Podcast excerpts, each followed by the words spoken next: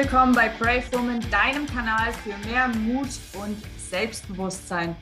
Und zum Thema Mut habe ich heute eine ganz fantastische Gästin hier am Start, nämlich Jessica Klemme. Die Jessica ist Fitnesstrainerin, Mentaltrainerin, Keynote-Speakerin, mittlerweile auch Autorin, aber das willst du uns wahrscheinlich dann später selbst erzählen und hilft Menschen dabei, mental und physisch in Bestform zu kommen. Und ich habe bei der Jessica mal auf Instagram ein bisschen gestalkt und die hat den Hashtag Motivation. Und das war eigentlich auch so der Punkt, warum ich dachte, hm, da mhm. muss ich nachfragen. Also nicht nur deshalb, sondern weil die Jessica auch eine fantastische Ausstrahlung hat und eine Energie, die überdurchschnittlich ist.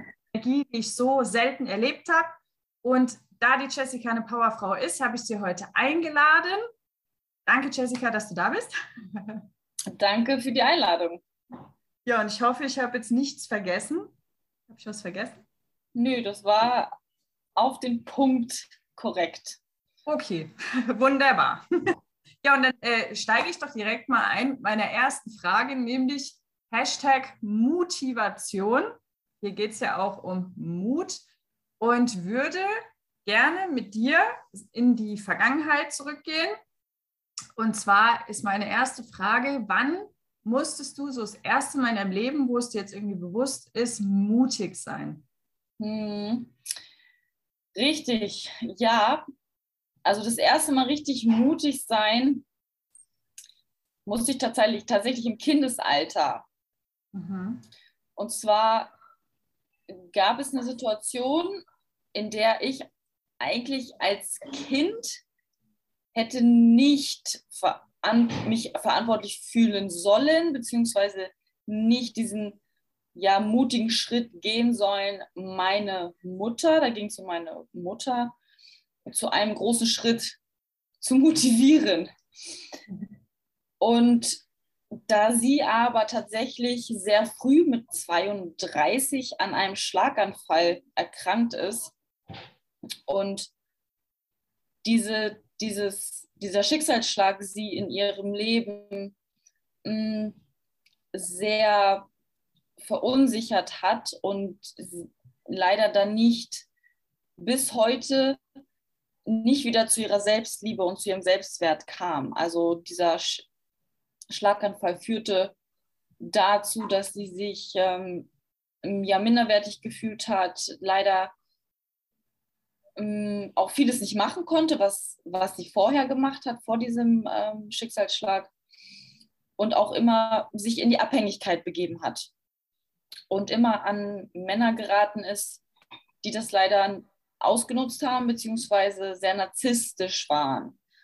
Und somit sind wir leider dann, also meine Mutter, ich und auch mein Bruder, ziemlich lange in diesen Verhältnissen gewesen und, und unter narzisstischen Einfluss sozusagen äh, haben wir gestanden und bis hin zu Demütigung, Unterdrückung, ähm, bis dazu hin, dass ihre Depressionen noch schlimmer wurden und ich tatsächlich auch krank wurde.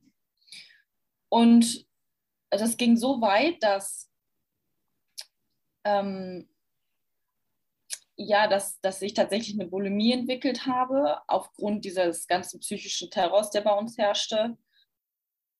Und meine Mutter das schon mitbekommen hat, dass ich äh, mich übergebe und es auch mit, äh, gehört hat und sie aber zu schwach war, mich darauf anzusprechen oder äh, trotzdem etwas an der Situation, in der wir waren, etwas dran zu verändern.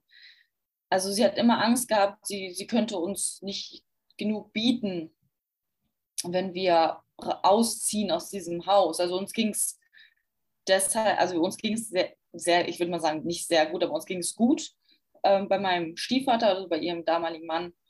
Wir haben im Haus gelebt, es gab Urlaube, aber trotzdem war, also man sagt ja immer so, es ist egal, wie groß das Haus ist, es ist wichtig, wie happy das Haus ist. Und von, von glücklich war da ganz lange nicht mehr die Rede. Ja, und sie hat es halt mit angesehen und immer wieder ertragen, wie wir uns alle angefangen haben zu hassen. Und ich irgendwann wirklich nicht mehr konnte, Nina, und sie zur Seite genommen habe und gesagt habe, Mama, wie kommen wir hier raus? Und da ging es tatsächlich auch um Schmieden von Plänen, wie wir diese Menschen eventuell umbringen. Okay, krass. Und das war schon ziemlich heftig. Und ähm, also was, was sagt man als Kind? Also ich habe einfach gesagt, wie, wie, kriegen wir, wie werden wir ihn los? Wie, wie schaffen wir das? Ähm, dass wir wieder. Wie, wie alt warst du da ungefähr?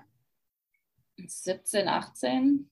Krass. Das heißt, du hast dann mit 17, 18 das erste Mal so die Zügel in die Hand genommen und hast gesagt, so, ähm, wenn hier jetzt keiner agiert, dann muss ich mutig voranschreiten. Genau.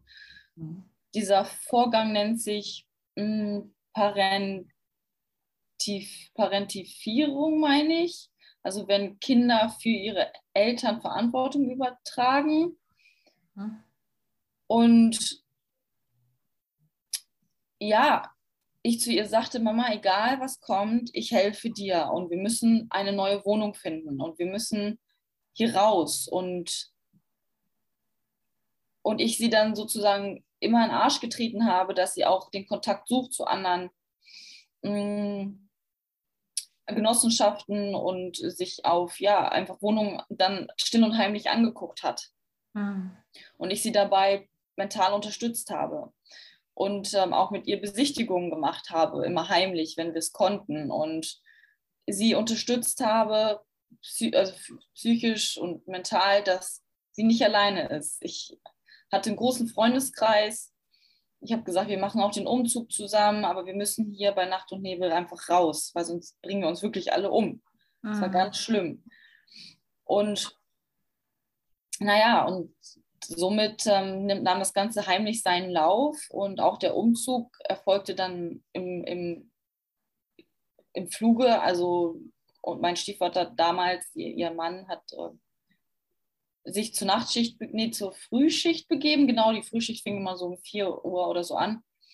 Und dann haben wir den Anruf getätigt, dann ist der, äh, der Umzugswagen vorgefahren und wir haben innerhalb von, ich glaube, einer halben Stunde zitternd dieses Haus leer geräumt mit allen Dingen, die, die uns gehörten und haben auch den, meinen kleinen Bruder mitgenommen, selbstverständlich, ne, der Sohn von meinem Stiefvater. Und das war natürlich ganz, ganz schlimm, auch für meine Mutter. So, sie wollte ihm ja auch den Vater nicht wegnehmen, ne? also darum ging es auch nicht, aber es ging einfach darum, dass, dass, dass es so nicht mehr weitergeht, ne? weil auch das Verhältnis zwischen mir und meinem Bruder enorm litt, also wir haben uns auch nur gehasst, es war überhaupt keine Liebe da wir durften Liebe nicht geben, ich durfte sie nicht geben. Also mir wurde das verweigert, verwehrt, weil ich ja eventuell dreckig sein könnte oder ja, ich wurde halt da wie ein drittes Rad am Wagen behandelt und es wurde einfach nicht zugelassen. Ne? Und ja, das war also, um deine Frage zu beantworten, das war wirklich sehr, sehr mutig und meine Mutter und ich haben mittlerweile, ich habe, ich, also ich habe sie lange dafür wirklich auch gehasst, das, wir hatten auch dann es sehr, sehr schwer danach, weil ich ihr Vorwürfe gemacht habe, ähm, dass sie das so lange hat mitgemacht, äh, mitgemacht hat.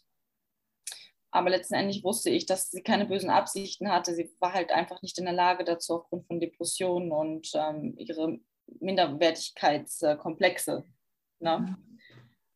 Und ja, also mittlerweile haben wir ein sehr gutes Verhältnis. Wir sind äh, nicht nur Mutter und Tochter, sondern auch Freundinnen geworden. Wir können über alles offen reden und ähm, sie ist mir bis heute auch sehr dankbar dafür, was ich nicht erwarte, aber es, also sie weiß, dass, dass, ähm, dass sie es nicht geschafft hätte sonst. Mhm. Und ähm, ja, aber weißt du, das hat uns einfach zu den Frauen gemacht, die wir heute sind und uns sehr stark gemacht und mir auch so diesen Kick gegeben, dass man alles schaffen kann. Mhm. Ne? Wenn man Menschen unterstützt, wenn man sie überzeugt und ihnen den Glauben gibt, dass, dass sie ähm, ja auch solche Situationen überkommen können. Mhm. Ja. Ja, also erstmal danke für deine Offenheit und für deine Ehrlichkeit. Ich kann mir schon vorstellen, dass es vielleicht gar nicht so einfach ist, so private Sachen zu erzählen, aber das macht uns ja letztlich aus, es prägt uns. Und ähm, da hast du schon den ersten Impuls mitgegeben, den ich mega gut finde, nämlich, also statt an irgendwelchen schwierigen Situationen zu zerbrechen oder daran zu verzweifeln, mhm. doch denken, naja, also das denke ich mir dann manchmal, so vielleicht wirst du geschliffen, damit du stark wirst. So wie bei so einem Diamanten. Und äh, da wurdest du ja quasi geschliffen, dass du in deine Stärke kommst. Ähm, was mich aber jetzt interessieren würde, wo hast du denn diese, diese Energie hergenommen und, und wo, wo kam das denn her, diese, dieser, dieser Mut tatsächlich mit 17? Warst du schon immer so oder wo kam das her? Nee, ich muss tatsächlich sagen, also ich war schon immer sehr mh, mm, aktiv beschreiben wir das so, sehr physisch aktiv in meinem Leben. Ähm, ich kenne den Leistungsdruck, weil ich mit neun, zehn, ist, ich, ist immer so schwer, weißt du, so im Kindesalter genau mhm. zu sagen, wie, wie, alt man war, aber angefangen habe zu tanzen in, in, in einem Karnevalverein und sehr, wir sehr hoch getanzt haben. Also ich war deutschlandweit auf ähm, Tour, wir haben Meisterschaften getanzt. Die Bühne war immer mein Zuhause. Es war immer sehr physisch, sehr viel Ausdruck, sehr viel Tanz, sehr viel Energie und die steckte schon in mir, dieses, dieses, dieser Kampfgeist auch zu gewinnen als Team, wenn man auf der Bühne steht. Und mhm. ähm, natürlich ist man alleine für sich der Performer, weil wenn, wenn du nicht gut performst und die Choreo nicht kannst, leidet das Team darunter. Also auch wenn du als Team agierst, bist du trotzdem immer für dich verantwortlich, dein Bestes zu geben. Also, ne? Mhm. Und ich meine, das kam wirklich dadurch auch. Ne? Ähm, dieser Druck, wir waren auch im Fernsehen, ne, beim NDR damals, ähm, hatten auch Interviews und es war immer schon auch viel, ja, so, wie, also ich habe es meine ich schon gut gesagt, dieser, dieser Leistungsdruck, der ja aber nicht schlimm war. Ne? Also das hat, damit ist man ja auch sehr viel gewachsen. Und mit diesem, mit dem, was ich physisch konnte oder beweisen konnte durch diesen Ausdruck, das hat sich sehr bei mir in mein Bewusstsein manifestiert, dass sich das auch automatisch in, dein, in deine Psyche setzt, also mental stark zu werden. Ne? Mhm. Ähm, und ja, ich würde wirklich sagen, es resultiert daher, dass ich sehr früh angefangen habe zu tanzen und diesen Druck einfach kannte.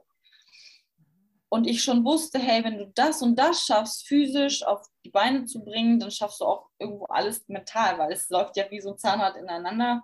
Mhm. Und deswegen auch dieser, dieser Spruch, komm in deine physische und mentale Bestform, weil es halt für mich einfach fast das Gleiche ist, wirklich.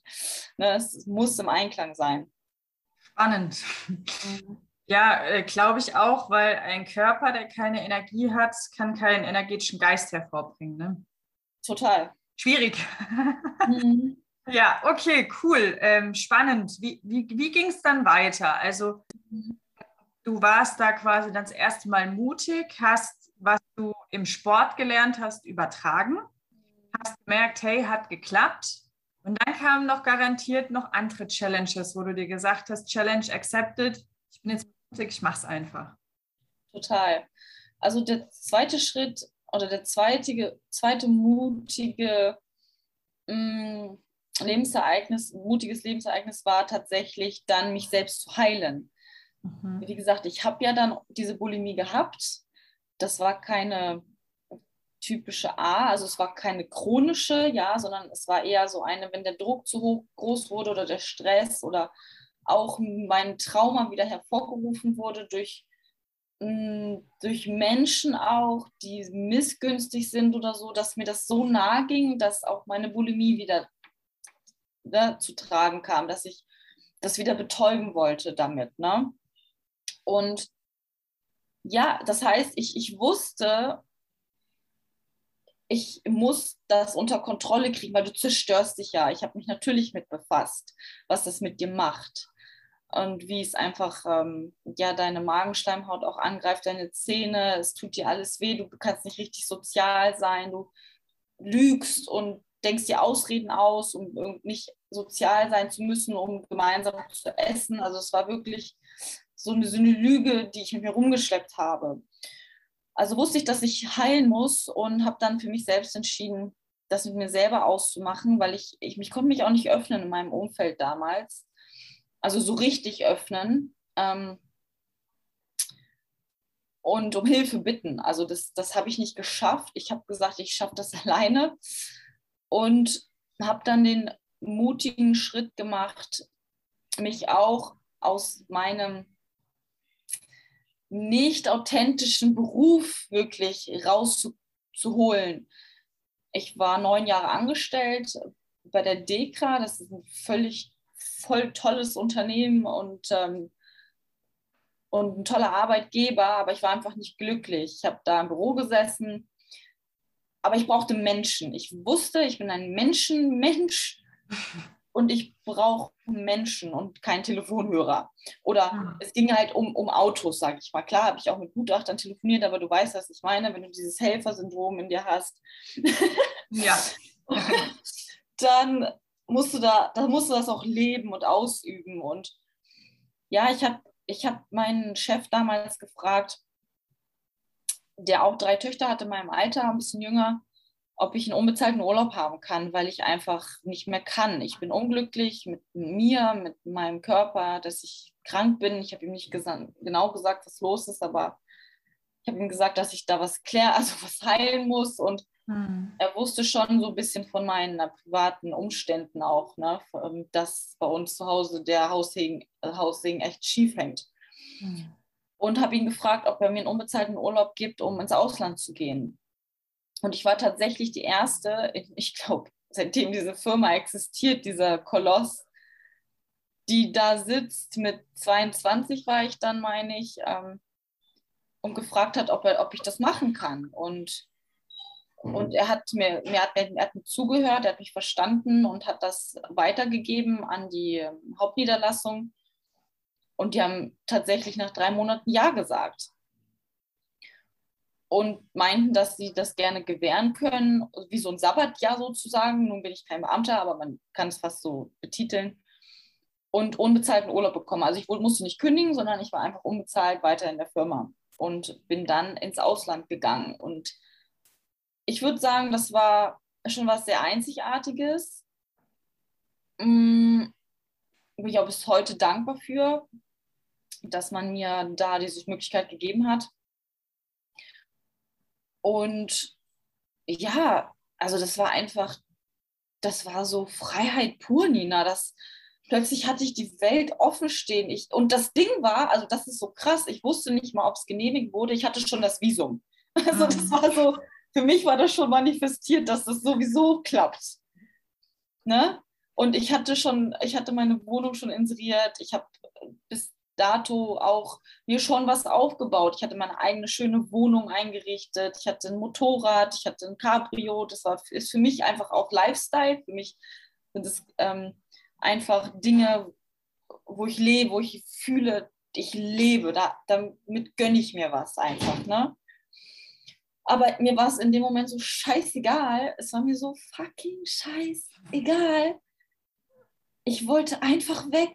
Und ich war, das war jeder, jeder Verkauf und jeder Schritt so in diese Richtung war für mich so, boah, ne, so einfach so geil. Einfach so, so, so, ein, so ein Orgasmus. geil. Diese, diese Erleichterung. Und ich wurde auch mein Grinsen gar nicht mehr los, das allen zu erzählen. Und ich habe nur noch gesagt, boah, mein Ticket ist gebucht und ich bin jetzt weg. Und ich war einfach mal so richtig scheiße, gesund, egoistisch. Mhm. Ich glaube, ich hatte auch fast ein Jahr keinen Kontakt zu meiner Familie, also zu meiner Mutter. Ich brauchte einfach so einen kompletten Cut von allem. Mhm. Und das war die beste Entscheidung meines Lebens. Und auch da ist es wieder so gewesen, wenn du Menschen, damals war es meine Mutter und dieses Mal war es einfach mein Chef, mein Vorgesetzter, wenn du Menschen schaffst zu überzeugen, und es auch richtig argumentieren kannst mit deinem Warum, dann hören dir die Menschen zu und sie sind auch da, um dich zu unterstützen. Und das ist einfach so ein Learning, was ich sehr, sehr früh in meiner eigenen Familie mitbekommen habe. Und ja, sich das wirklich durchs ganze Leben zieht bis heute. Ne? Also wenn du wirklich was willst, also so richtig, richtig willst, Willensstärke nennt man ja auch Volition. Ich weiß nicht, ob du das schon mal so, dieses, ne? So das ist so richtig, dann schaffst du alles. Mhm. Also wer will, findet Wege und wer nicht will, findet Gründe. Das ist einfach so. Yes, 100 Prozent. Voll. Und äh, ist cool, dass du da nochmal drauf eingegangen bist, weil da wollte ich nochmal drauf eingehen. Dies, ich frage einfach mal. Klar. Weil ich den Eindruck habe, auch mit meinen Klienten und so, dass, es, dass man irgendwie oft dazu neigt, sich irgend so ein Kopfkino auszumalen, ja. Um oder wie der andere reagieren wird, obwohl man noch gar nicht gefragt hat. So. Und mhm. im Vertrieb den Spruch, nein gesagt hat er schon. Also, wenn du nicht fragst, dann ist die Antwort nein. Nein. Voll.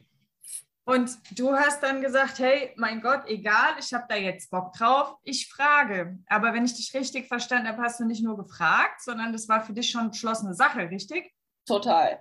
Also für mich war im Kopf klar, das habe ich auch mal so kommuniziert mit einer meiner besten Freundinnen damals.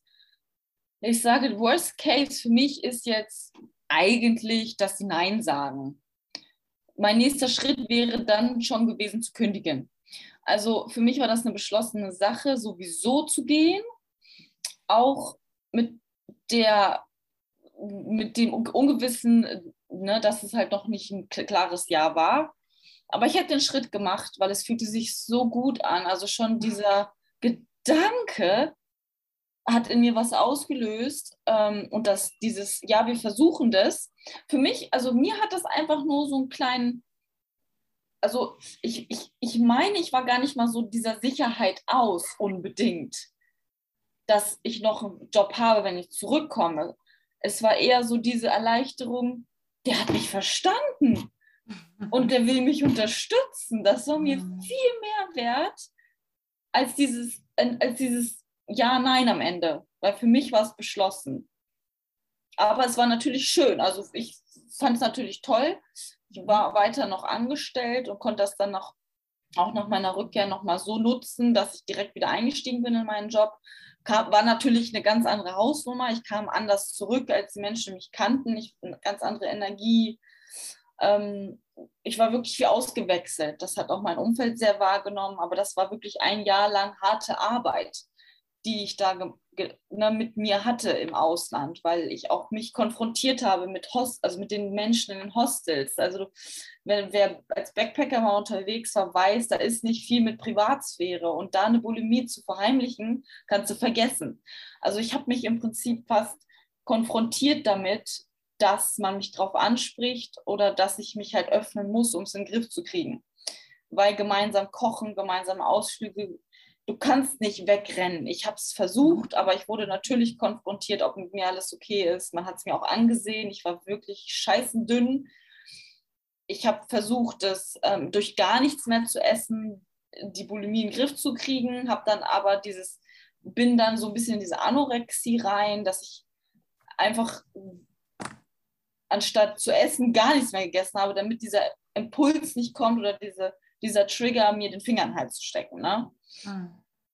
Und ja, das war schon ziemlich krass, ey. Also auch sehr unangenehm und mm, dann auch, ja, wie gesagt, also du, du kriegst Wahrnehmungsstörungen voll. Du, weil plötzlich fühlst du dich dick, obwohl du dünn bist und du weißt es auch, aber trotzdem machst du das. Es ist so höhere Gewalt, es ist einfach, du, du verlierst die Kontrolle über dich. Und das war ganz schlimm also du, du weißt, du willst die Kontrolle, aber du schaffst es nicht. Das ist so ein bisschen, ja, wie mit der Schokolade, mit dem Rauchen, mit dem Alkohol, mit Drogen. Du weißt, es ist schlecht, es schadet dir, aber immer wieder machst du das und kommst nicht von weg. Und so ist es auch mit dem Kreislauf der Bulimie. Ne? Mhm. Und ähm, hat dir dabei dann die Reise geholfen bei dem Thema? Voll. Gern. Also die also erstmal würde ich sagen, die Einsicht ist die erste Sicht zur Heilung immer, also die, die, ein, also die ein Konfrontation mit de deinen Themen und die Selbsteinsicht. Und ich war halt einsichtig und habe mich auch Menschen anvertraut und angefangen, darüber zu sprechen. Und auch das hat mir sehr geholfen, ähm, auf, auf Zuspruch zu stoßen und auch auf Verständnis zu stoßen und auch auf Menschen, die gesagt haben, hey, wir, wir helfen dir und fühl dich nicht unter Druck, komm heute Abend zum Essen und isst wenigstens eine Kleinigkeit. Es muss ja nicht das und das sein, weil bei mir war das so, also es ist so ganz krass, in der Bulimie triggern dich bestimmte Lebensmittel ganz, ganz dolle. Ähm, das, das Thema geht dann sehr tief, da will ich jetzt nicht so drauf eingehen. Aber ich habe einfach genau erklärt, was mich triggert und wo ich einfach Angst habe, dass ich rückfällig werde. Und mich, mich hat man verstanden und mich auch dabei unterstützt. Und das war ganz schlimm. Also ich habe so oft geweint und oh, das war so furchtbar. Aber ähm, was halt ein Segen ist, war einfach diese Umgebung auch. Also diese Natur. Ich war ja in Australien, ne? Nina, das ist so Heilung pur. Also du bist, ich habe direkt am Meer gelebt und die Natur und du, du entwickelst einfach Achtsamkeit, Bewusstsein, Sinnlichkeit und du kommst so voll in deine Mitte und entwickelst so eine Ruhe. Und das hat mich so über mich hinauswachsen lassen. Und ähm, die Sonne und ach, ich weiß es nicht. Also du, du spürst plötzlich den Wind um deine Ohren und lebst richtig, ne? Du nimmst das alles ganz anders wahr. Und das, also die, diese Energie der Natur, die tut mir bis heute gut. Also wenn ich weiß, irgendwie habe ich einen Hänger, irgendwie bin ich groggy. Manchmal sind wir Frauen ja groggy, wir wissen gar nicht, warum wir groggy sind, aber dann haben wir einfach unsere Macke. Und dann weiß ich, boah, jetzt halt einfach die Fresse da drin, also dann mhm. kurz im Kopf einfach. Ja. Und dann weiß ich, ich muss einfach raus an die Natur oder einfach Sport machen und dann komme ich auch wieder zu mir, ohne dass es mich lange beeinträchtigt. Also da, da weiß ich schon, wie so ein Hebel das einzusetzen mittlerweile. Ne? Ja, cool. Geht mir auch so. Mhm. Ich kenne es auch, wenn man einfach schlecht gelaunt ist und ich weiß warum. Wahrscheinlich die Hormone. Wahrscheinlich die Hormone. Ich flüchte hier gerade vor der Sonne. So. Ähm, Aber es ist schön, so angescheint wirst. Ich werde angeschieden. Noch mehr. Ich werde so an, angeschieden. Ja, voll schön. ich muss nachher mal raus. Ähm, worauf ich noch mal eingehen will. Äh, du hast es jetzt so erzählt, ja, dann bin ich halt nach Australien gegangen. War das für dich so easy peasy oder hast du auch irgendwie Angst gehabt? Nein, da war keine Angst mehr. Dieser, dieser Drang, einfach wegzuwollen, war so groß, dass du, dass du keine Angst mehr hast. Mhm. Du weißt einfach, das ist das Richtige und komme, was wolle. Schlimmer kann es nicht mehr werden, als es war, weil du denkst ja, ne, natürlich habe ich immer wieder an diese schlimmen Momente gedacht, an unsere, in unseren ähm, Verhältnissen und auch an meine Bulimie. Und ich wusste, es wird alles gut. Wenn ich das mache, es wird einfach alles gut werden. Und dann hast du auch keine Angst mehr. Mit keiner Sekunde. Und das wirkte für viele ganz schön krass. Das weiß ich auch aus meinem Umfeld. So, boah, yes, wie kannst du das? Und wie machst du das? Und ich sage, ey, keine Ahnung, ich denke da gar nicht drüber nach. Ich, ich hatte auch, ich bin da hingeflogen, ich hatte nicht mal ein Hostel für die erste Nacht. Ich bin einfach hingeflogen, gelandet, in dieser Stadt, bin dann da rumgelaufen, hab mir, bin ins erste Hostel rein, da war ich erstmal eine Woche und ähm, habe da ähm, mich, hab, bin erstmal angekommen und dann kam der Rest von ganz alleine. Okay. Das heißt, du warst zu 100% im Vertrauen, ohne wirklich zu wissen, woher das kam, aber es war einfach da. Es war einfach da. Cool. Wahrscheinlich auch, weil der Schmerz zu groß war. Ne? Also wir, wir handeln immer, wenn der Schmerz groß ist oder wenn die Lust riesengroß ist. Aber ich glaube wahrscheinlich meist, wenn der Schmerz zu groß ist. Ja, ja, ja bei dir war der Schmerz groß scheinbar. Der war so groß, Nina, das war so schlimm, dass ich wusste, mir kann eigentlich jetzt nichts mehr Schlimmeres passieren als das, was ich schon erlebt, gesehen, gespürt habe. Und ja, und also ich war wirklich fearless, ja, total. Krass. Und ähm, wie lange warst du dann unterwegs? Mm, schon anderthalb Jährchen. Die erste. Der erste Trip waren anderthalb Jahre. Und ich bin halt wirklich krass als Backpacker gereist. Wir sind in Cairns gelandet und dann sind wir die Ostküste runter. Mm, von, von Hostel zu Hostel, haben Activities gemacht über Skydives, Schnorcheln und äh, Surfen lernen. Und es war einfach nur du im Einklang mit der, mit der Natur, wirklich. Und, und waren das eineinhalb Jahre in Australien? Hm, nein, nee? das waren noch ein paar Monate, war ich noch in Neuseeland auf den beiden Inseln. Mhm. Ja, und das war damals zur Zeit, wo dieses Erdbeben stattgefunden hat in, wie heißt die Stadt? Uh, Queenstown? Well, ja, kann sein. Kann. genau. Und ähm, also Neuseeland ist auch für alle, die reisewütig sind, auch hier nochmal ein Aufruf an mich. Ihr müsst echt nach Neuseeland. Das ist so unberührte Natur, nochmal ganz anders als, als Australien. Ähm, die Kiwis, so nennt man die Einwohner, die Kiwis, wahnsinnig oh, gemütliche Menschen einfach. einfach Gelassenheit pur. Und ich dachte mir so, geil, ey, ihr seid alle so auf Drogen, aber ihr habt Aber ihr seid geil. ich nehme ja keine, aber ähm, einfach so natural high. Und davon, ja, ich habe so viel gelernt auf meinen Reisen, über das Leben, über Menschen, über wie du Situationen einfach meisterst und Verantwortung. Okay. Da muss ich mal rein. Was sind die Top 3, die du gelernt hast? Mm, Top 3, also also ein, ein, eine Sache ist tatsächlich Vertrauen. Ich habe hier nach der Reise habe ich mir das Vertrauen auf den Finger stechen. Ich habe schon gesehen, du hast da irgendwas tätowiert, ne? Genau was ich wirklich, das ist mein, mein Give, Giveaway, number, Takeaway, Takeaway, take number away. one, Takeaway, number one, Vertrauen. Also, dass du wirklich dem Leben vertrauen darfst und auch auf dich selbst vertrauen darfst.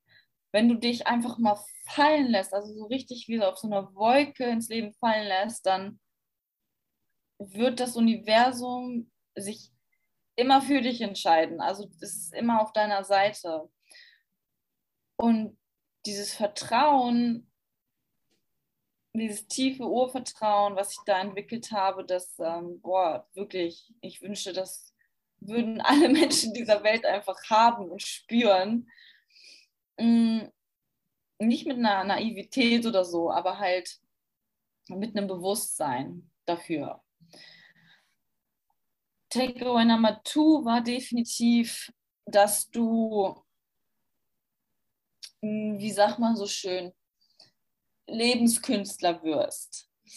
Also ich wusste, selbst wenn ich keinen Cent mehr in der Tasche hatte und irgendwie der Letz-, die letzte Activity gebucht war, dass ich schon irgendwie wieder an Geld kommen werde. Also dieses ne, ich hatte halt nur Backpacker-Jobs, ne, mal hier, mal da. Ich habe als Nanny gearbeitet auf Farmen, in Restaurants, Cafés, in Hostels für meine freie Unterkunft. Also es war wirklich richtig krass.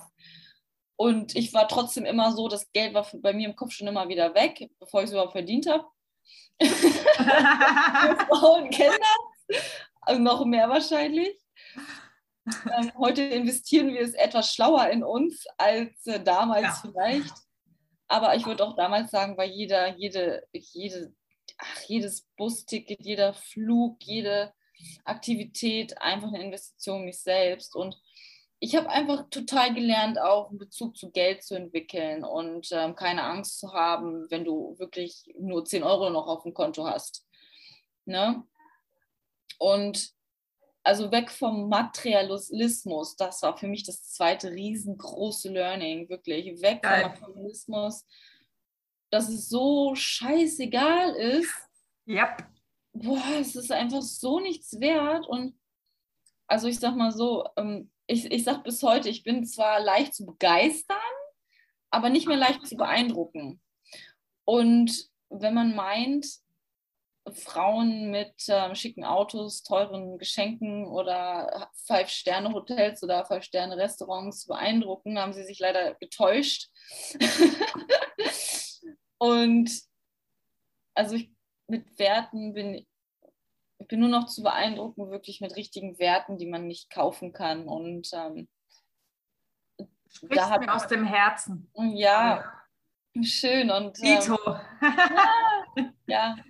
Hammer. Da können wir nochmal so separat drüber reden. Ja, machen wir nochmal eine Folge. Ja, nochmal eine Folge. Ah. Also ich, ich habe halt einfach so ein totales Bewusstsein entwickelt, auch für Menschen, wie sie andere behandeln. Also wie behandelt mein Date den Kellner beim Date beispielsweise? Wichtig.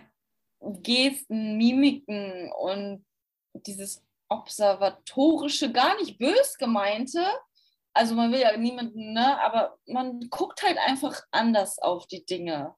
Mhm. Und mh, mm, also das, also das, ne, dieses Weg vom Materialismus, ganz, ganz großes Learning. Und das dritte, ähm,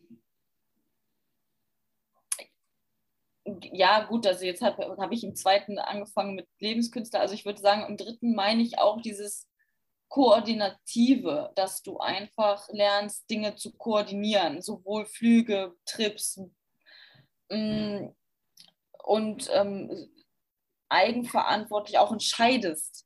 Also da war halt niemand, der dir eine Entscheidung abnimmt. Ne? Und, und diese Eigenverantwortung zu tragen, um mit, auch mit der Konsequenz zu leben, wenn du dich fehl, also eine Fehlentscheidung machst. Oder äh, es gab eine Situation, da habe ich einen Flug gebucht äh, weiß ich nicht, für 300 und ich hatte wirklich kaum Geld und dieser Flug war scheißen teuer für mich. Und Nina, ich habe einfach diesen scheiß Flug verpasst, weil ich einfach voll verstrahlt war und ähm, ich weiß nicht, am Abend waren wir noch weg. Verkatert. Und, verkatert und ich habe diesen und ich stand wirklich am Flughafen und ich wusste, ich, also ich bin eigentlich losgefahren und wusste, es lohnt sich nicht, aber ich wollte es nicht wahrhaben, sondern ich bin noch hin, so dieser Wille zählt ja, ne? Habe noch das Taxi bezahlt und bin da gerannt und habe die Leute gesagt, ich muss da durch und ich muss. Aber dieses, äh, du musst einfach lernen, mit den Konsequenzen zu leben, wenn du, eine, wenn du einen Fehler machst. Und das ist auch ein großes Learning. Mhm. Also diese ähm, drei Punkte. Sehr cool. Äh, da, da gehe ich auch gleich rein. Du musst damit leben ähm, hast du nicht auch, also ich habe den Eindruck, dass viele gar keine Fehler machen wollen. Mhm. Lieber passiv, aus Angst davor, ja, vielleicht geht es ja schief. Also wir haben so eine Null-Fehler-Mentalität in Deutschland, den Eindruck. Siehst du das auch so? Ja, das ist die, das ist die Angst zu versagen. Bei, bei, gerade ja, bei Europäern ist, ne? ist der mhm. Druck sehr hoch. Diese Angst zu versagen lässt manche Menschen schon überhaupt daran hindern, es zu versuchen. Mhm. Ähm, und das resultiert natürlich aus, der, aus dem Druck die, der Gesellschaft, ja. Also mh, mm, mal was komplett anderes zu machen, als man vielleicht vorher gemacht hat, ist ja auch für viele schon total so. Crazy. Wie kann das ja schon voll crazy? Wie kannst du denn jetzt warst du 15 Jahre in der Bank ja. und bist Banker oder, oder Autoverkäufer und plötzlich, mhm. ähm, plötzlich möchtest du Fallschirmlehrer, Fallschirmspringenlehrer werden. Ja. Wie kann man das machen? Du bist ja irre, wenn du das machst. Mhm. Und das schon allein dieser Gedanke daran lässt Menschen einfach so sich in diesen goldenen Käfig bewegen, der ja eigentlich auf ist, aber trotzdem fühlst du dich noch zu wohl in diesem goldenen Käfig, weißt du? Mhm. Ähm, die Frage, die mir gerade kam, ist es nicht vielleicht eher irre, wenn man 40 Jahre Tag ein, Tag aus Blatt A nach B schiebt? Sag nochmal bitte, akustisch habe ich es nicht verstanden. Ich habe gerade gesagt, äh, du hast ja gesagt, dass die Leute sagen, es ist total verrückt, wenn man was anderes macht. Ich stelle mir allerdings die Frage, ob es nicht eher verrückt ist, wenn man jeden Tag dasselbe macht. Selber macht. Voll. So 40 Jahre am Stück. Voll. Kriege ich auch nicht in mein, in meine Also ich krieg dann Föhn, ehrlich. Ich krieg das auch nicht in meine Birne. Also wirklich Respekt zu allen, die das können. Ja. Ich, und ich respektiere das auch voll. Aber es fällt mir schwer, die Klappe zu halten. du meinst diesbezüglich? Oder voll. Ja. voll. Also wenn ich ähm, irgendwo mal bin, kommt, kommt nicht mehr oft vor, weil mein, mein Umfeld eigentlich total auch meinen Werten entspricht. Aber wenn ich mal irgendwo bin und komplett neue Menschen kennenlerne auf einer Feier und höre, ich bin seit ähm, so und so vielen Jahren da und da und dann auch schon raushöre, dass sie total unglücklich damit sind, hm. dann, aber dann denke ich mir so, boah, jetzt hält jetzt einfach die Klappe, weil sonst kommt dieser Coach wieder raus. und dann, dann möchte ich Menschen wieder dazu inspirieren, doch vielleicht mal rauszukitzeln, was sie denn lieber machen würden. Aber manchmal musst du einfach lernen, dir auf die Zunge zu beißen. Ja. Gerade wenn du selber weißt, das Leben ist so grenzlos und du kannst Dinge verändern und egal wie, was, wo, ne? und dann auch immer so diese Ausrede, ja, ähm, gibt ja auch Menschen, die zig Jahre in einer Beziehung sind, in der sie nicht glücklich sind, weil die Eltern diese Beziehung ja so toll finden oder die Schwiegereltern oder des Kindes wegen. Und ich mir dann auch immer denke, wie könnt ihr nur euer Leben so verschwenden? Also. Und, wenn ich da ja. darf, auch natürlich die Angst, da draußen gibt es nichts mehr Besseres. Total. Voll. Wo ich mir dann denke, ja, aber selbst wenn es nichts Besseres gäbe, dann ist es doch besser, alleine glücklich zu sein, als gemeinsam unglücklich, oder? I love it. Ich liebe diese, dieses Zitat und das ist so true.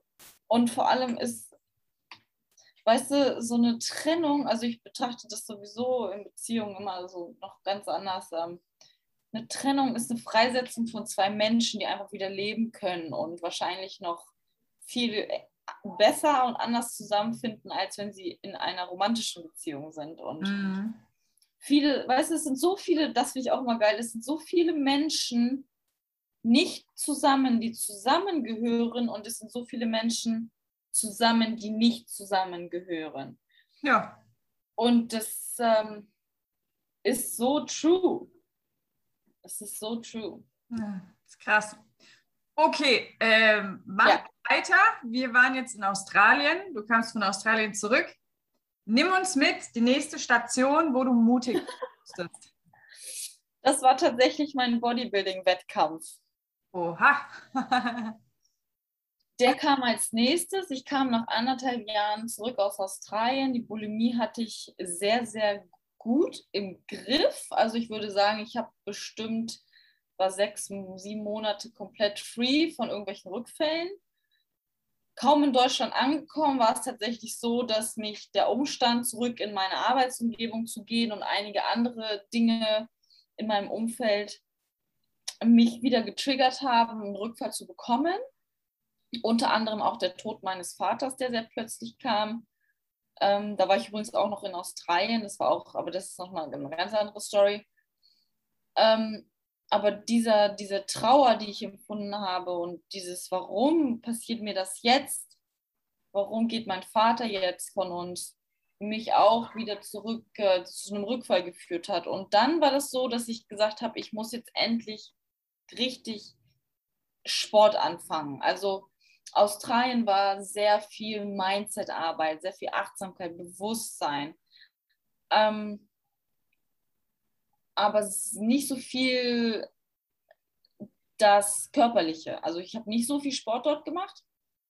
Also nur so, ja, so Spaziergänge, mal ein bisschen joggen, aber nicht dieses Kraftsport. Natürlich habe ich viel recherchiert, viel gelesen, mich viel damit beschäftigt und ich habe ein Idol damals gehabt, das war die Sophia Thiel und die, oder zwei Idole und die Michelle Levine. Michelle Levine aus ähm, Florida und die Sophia Thiel, das waren damals meine Idole. Ich habe die voll gefeiert und auch alles beobachtet und habe immer gesagt, ähm, ich möchte mir auch mal so einen Wettkampf auf der Bühne angucken. habe einen Freund gehabt in meinem Umfeld, der auch sehr engagiert war, selber Bodybuilding gemacht hat und mh, mm, mich irgendwann mitgenommen hat zu so einem Wettkampf, weil ich ihm von meinen, äh, von diesen Gedanken erzählt habe. Er hat gesagt, komm doch einfach mal mit, guck's dir mal an. Ey, und ich war auf diesem Wettkampf, saß im Publikum, habe diese Mädels oben angeschaut und dachte mir so, Alter, nächstes Jahr stehst du da auch mit genauso einem schönen Glitzerbikini, mit genauso schönen Löckchen und äh, Nägeln und so richtig weiblich. Ich fand das so geil, weil ich war ja null in meiner Weiblichkeit damals. Ne? Das war ja so, ich habe mich ja so versteckt und und ich fand das so hammer. Die halten da ihren Arsch ins Publikum und dachte mir so, wie geil seid ihr bitte? Und ich dachte mir so, ich will auch. Ne? Ich will auch. Ich will auch. Kamera. Kamera, wo ist die Kamera? Ne? genau. Und ähm, ich fand das so geil. Und dann bin ich ins nächste Gym, habe mich angemeldet, habe mich dann einem Trainer anvertraut. Den habe ich auch nochmal voll Rotz und Wasser mein ganzes Leben erzählt, der Arme tut mir bis heute leid, aber wir sind gute Freunde geworden. Ähm, und der hat gesagt, komm, ich helfe dir. Und dann hat er mich die ersten Monate an die Hand genommen, wir haben uns immer verabredet und er hat mich an die Geräte rangeführt und bis ich halt ein Selbstrunner war. Und ich habe, ich schwöre dir, so weiche Sitze, ich habe die erste Hantel angefasst und ich habe nicht mehr aufgehört, die Hanteln anzufassen, bis zum Tag, wo ich auf der Bühne stand also ich habe, es war so anderthalb Jahre Prozess, ne? Mhm. Also ich bin ins Gym angemeldet und war ab dem Moment, ich glaube, jeden Tag, jeden zweiten, dritten Tag, also ich habe nie wieder aufgehört, bis heute nicht, diesen Sport zu betreiben, weißt du? Mhm.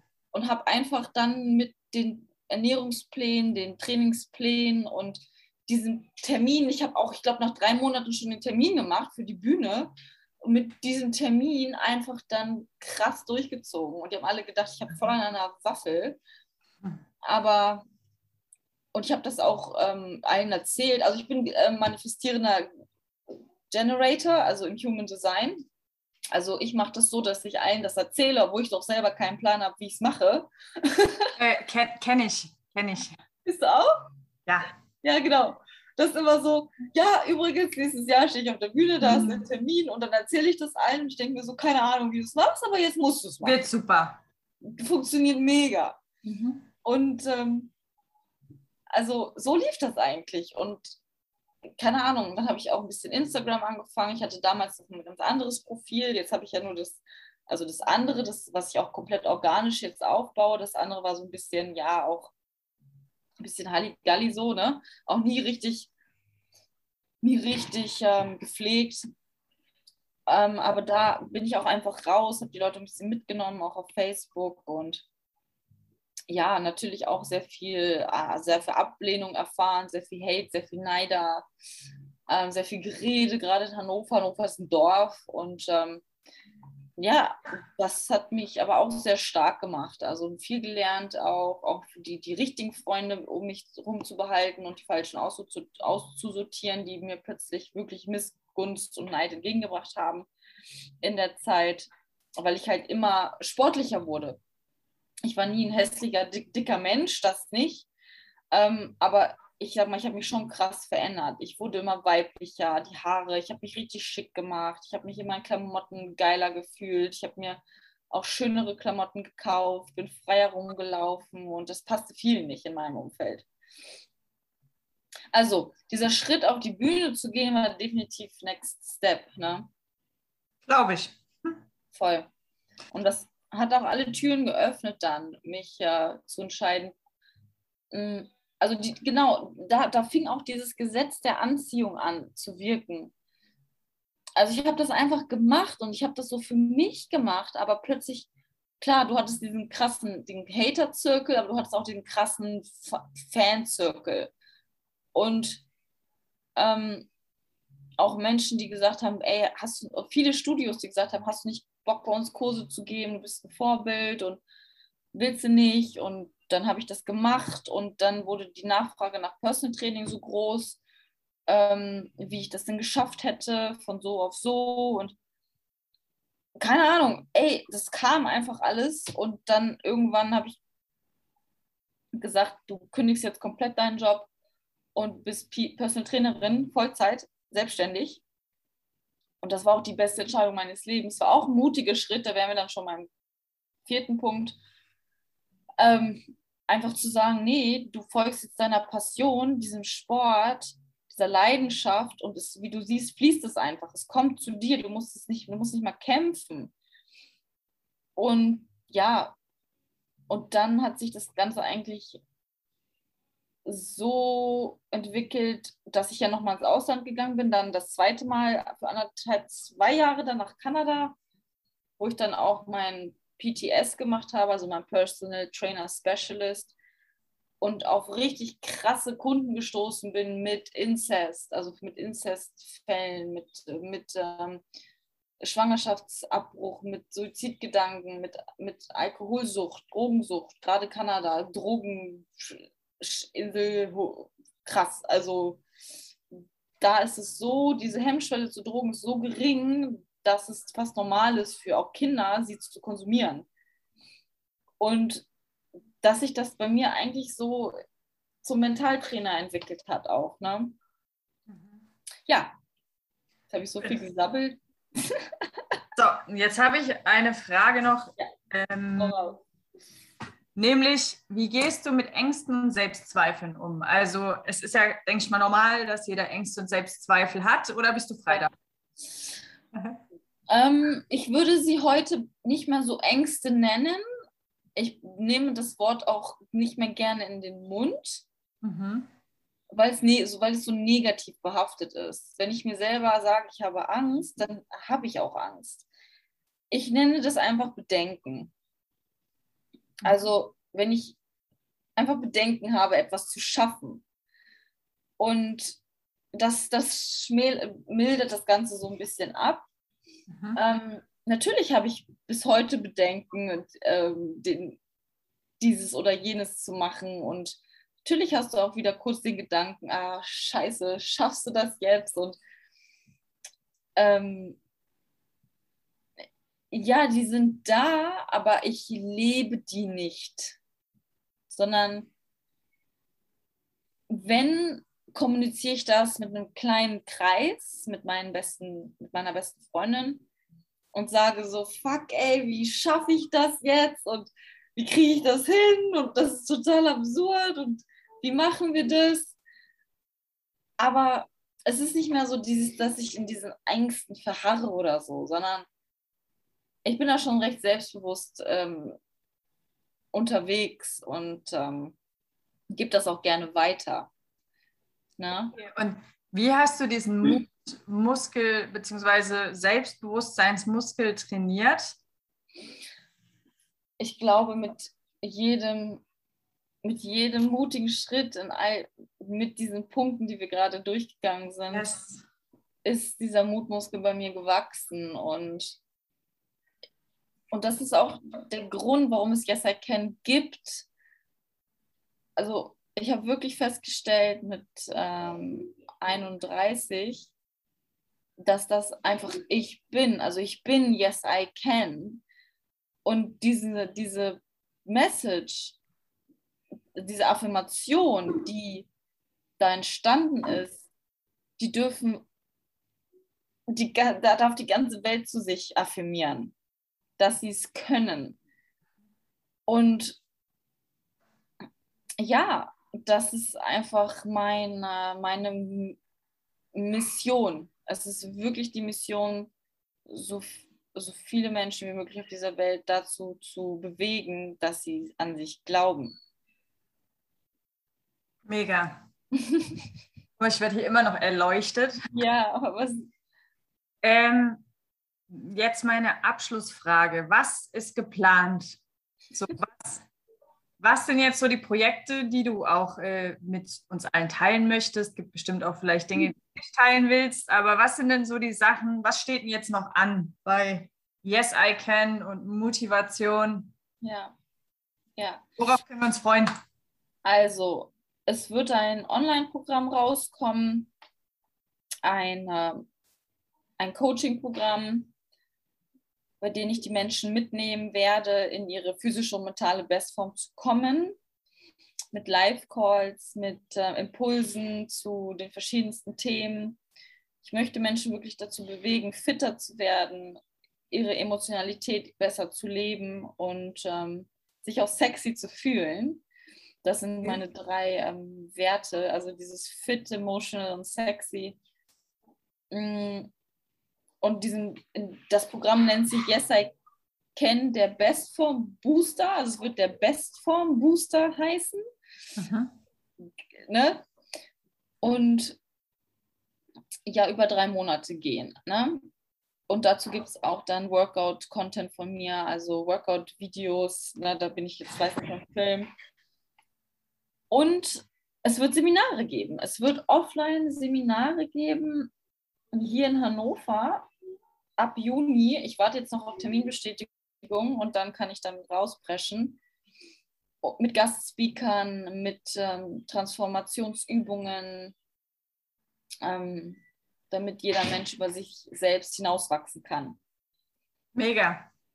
Das ja, ist das, was ansteht. Ein bisschen was vor, ne? so kleine Ziele gesetzt. ja, also ich habe, äh, mir geht schon die Muffe, ne? Ich habe schon diese Bedenken, boah, kriege ich, ähm, glauben die Menschen, woran ich glaube und kommen überhaupt Menschen so? so ich glaube, das ist die Frage, die jedem im Kopf rumschwirrt, ja. der das erste Mal Seminare macht. Kommen überhaupt Menschen? Yes. Und das ist einfach so diese, diese, diese, diese Bedenken, die ich habe. Ähm, aber äh, da, das wird schon. Eben einfach mal machen. Irgendwann muss man mal anfangen. Du bist, du bist ja schon auf der Liste. Aber als, als Gastspeaker, ne? Zuhörer. Super gerne. Äh, willst du da eigentlich auch Männer oder werden es nur Frauen sein? Nee, werden auch Männer sein. Werden auch Männer sein. Ich ja. gerade, weil ich erleuchtet werde. So. Ups. Nein, ich finde auch gerade Männer, ähm, ja, also Männer werden vielleicht manchmal ja überschätzt in ihrem Bewusstsein und ihrer Selbstliebe mit sich selbst. Also manchmal wirken sie für uns sehr stark und selbstbewusst, aber hinter der Fassade verbirgt sich dann halt doch irgendwas. Und das durfte ich genauso feststellen in meinem Leben wie bei Frauen auch. Klar. Und ich denke, da nehmen wir uns alle nichts dass, ähm, ja, dass ich auch schon auf jeden Fall die ähm, auch Männer auf den Seminaren haben möchte. Ich finde Männer sehr wichtig. Ja, ich, also wegen mir, wegen mir auch gerne attraktive Speaker. Ja. Bin da offen. Ach, schön. Ja, cool. Ähm, Gibt es noch irgendwas, was du, was, was ich nicht gefragt habe, was du noch teilen möchtest? Oder hatten wir jetzt alles? Ich würde sagen, wir hatten alles. Wir hatten alles, perfekt. Ja. Jessica, bedanke ich mich ganz herzlich bei dir. Danke dir. Podcast hört oder das YouTube-Video sieht, das wird ja auf beiden Plattformen sein und jetzt sagt, hey, die Jessica ist so eine coole Socke, ich habe Bock mit der Jessica zu arbeiten. Der hat die Option, die Möglichkeit in den Show Notes, da werde ich die Links reinsetzen, mit der Jessica ähm, ja, Kontakt aufzunehmen und dann könnt ihr mit ihr sprechen und alles andere überlasse ich dann ihr. ja, dann vielen herzlichen Dank. Danke, dass du da warst. Danke dir. Dein Podcast ist mega. Ich mag auch ähm, Brave Woman. Da haben wir uns sozusagen ähm, gefunden, ne? Yes, und ich freue mich auf alles, was da noch kommt. Ich freue mich auch auf alles, was bei dir kommt.